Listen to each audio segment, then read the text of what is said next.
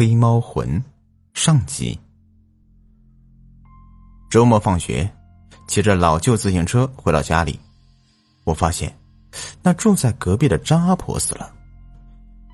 一大帮子人正在张阿婆家里忙进忙出的，帮忙着张罗事情。屋里屋外喧闹无比，人声鼎沸，倒也没有什么悲伤的感觉。同样在人群中忙碌的妈妈见我回来了，便让我先做作业，稍后和她一起在张阿婆家里吃个便饭。她还偷偷的告诉我，张阿婆是喝农药死的，喝的百草枯，就在一个小时前被人发现的时候早就断气了。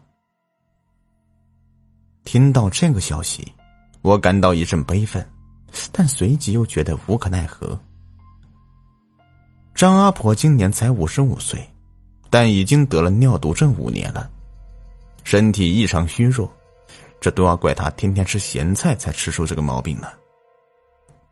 但天天吃咸菜也不是张阿婆愿意的，谁叫她从小苦到大呢？没过过几天舒坦的日子。听张阿婆自己说，她三十几岁时丈夫就因病去世了，只留给她两男一女。和几亩薄田，他没有选择改嫁，而是自己一个人勒紧裤腰带，靠种田和做手工，硬是养大了三个孩子。本以为三个孩子长大之后，他能享享福，但却没有料到，自己却查出了尿毒症。医生说啊，他常年咸菜配饭，肾脏积年累月的受损，已经承受不住了。尿毒症的花费巨大，头一年那三个儿女还能常常陪着阿婆去做透析，但时间一长，那三个人就觉得厌烦透了。所谓久病床前无孝子，渐渐的，他们便连家也不回了，只是每个月打些钱回来。那些钱远远不够张阿婆做透析的花费，为此，张阿婆不得不减少透析的次数。而且还要每天在家做手工。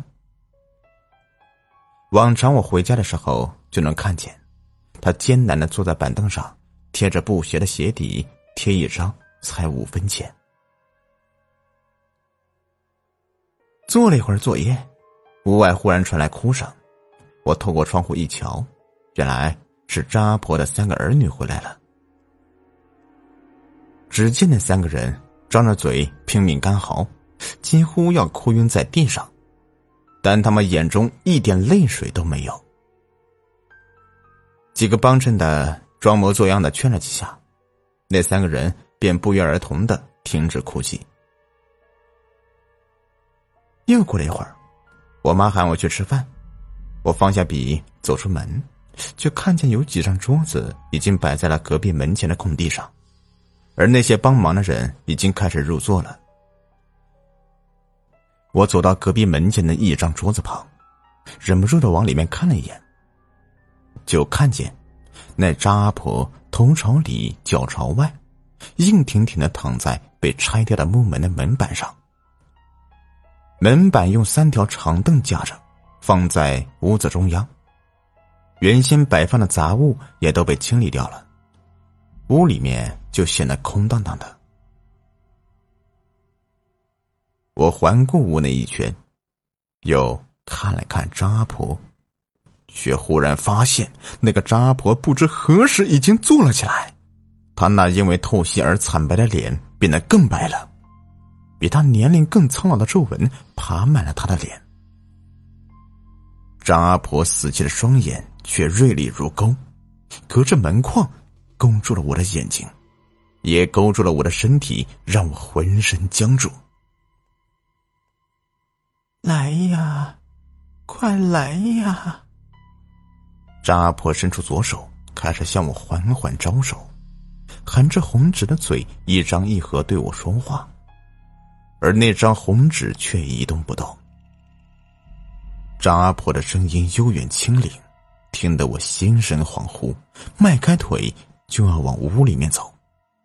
可是我还没有迈出一步，头上便随着啪啪啪三声传来一阵剧痛。我瞬间清醒过来，转身一看，原来是妈妈，她正用几双筷子敲我的头。叫你去吃饭，你耳朵聋了吗？还不快去做呀！就你这样呆头呆脑的，以后怎么考得上好的高中？妈妈狠狠的瞪着我，我只能红着脸咬牙坐到桌边。回想着刚刚眼前出现的一幕，我心里既疑惑又害怕。此刻，我正背对着张阿婆的屋子坐着，我总感觉张阿婆正在背后打量我。于是我便不敢待在这里了，草草扒了几筷子饭，就躲进自己的家里。而妈妈吃完了饭，则和一群人打起了牌，帮着一同守夜。晚些时候，爸爸从工地回到了家，妈妈让他也去隔壁打牌，帮忙陪夜。但爸爸只说一句“太累了”，就洗洗脚，躺在床上看电视。妈妈大声骂了几句，摔门又出去了。爸爸是个沉默寡言的人。不善交际，这点我从小都知道，但妈妈似乎从来没有习惯过。爸爸的沉默总是让他火冒三丈。写作业写到十点多，我便合上作业准备进屋睡觉，而妈妈却还在隔壁打牌。我知道今晚她都可能不回来了。躺在床上。我一关掉灯，就忽然想起了从门板上坐起的张阿婆，顿时我浑身打了个寒颤，在微热的初夏都觉得心中冰凉。可能我又出现幻觉了吧？这个情况已经有好几次了。有时候上着课，我会发现老师变成一个冒着黑气的骷髅，那个骷髅头给我们讲着课，滑稽的下巴开开合合的，发出咔咔咔的声响。我都听不清楚他在讲什么。又或者是我在骑着车，路上就会突然冒出来一个人，在我来不及刹车撞上的时候，那个人就会如同鬼魅一般的消失。想想这些奇奇怪怪的事，不知什么时候我就睡着了。我梦到了家里的黑猫，那只被妈妈扔掉两年的黑猫。它站在我面前两米的地方，喵喵直叫，声音凄凉沙哑，却又带着嗲气。他的身体更瘦了，两侧都能看见凹凸的肋骨，皮毛肮脏干枯，显然是遭了不少的罪。我蹲下身子，咪咪叫着呼唤他，张开双手想要将他抱起来，黑猫见了便喵喵喵的叫着。弯着尾巴，小跑着向我走来。可就在他距离我还不到一米时，一辆大货车按着喇叭从我面前呼啸而过。一瞬间，腥臭的血液带着飞扬的尘土，喷在我的脸上，我眼睛渐渐变成了一片血红色。嗷的一声，我从床上猛地坐起来。才发现这是一个梦。开灯看了一下墙上的挂钟，现在还不到四点钟，可是想着梦里的黑猫，我却怎么也睡不着了。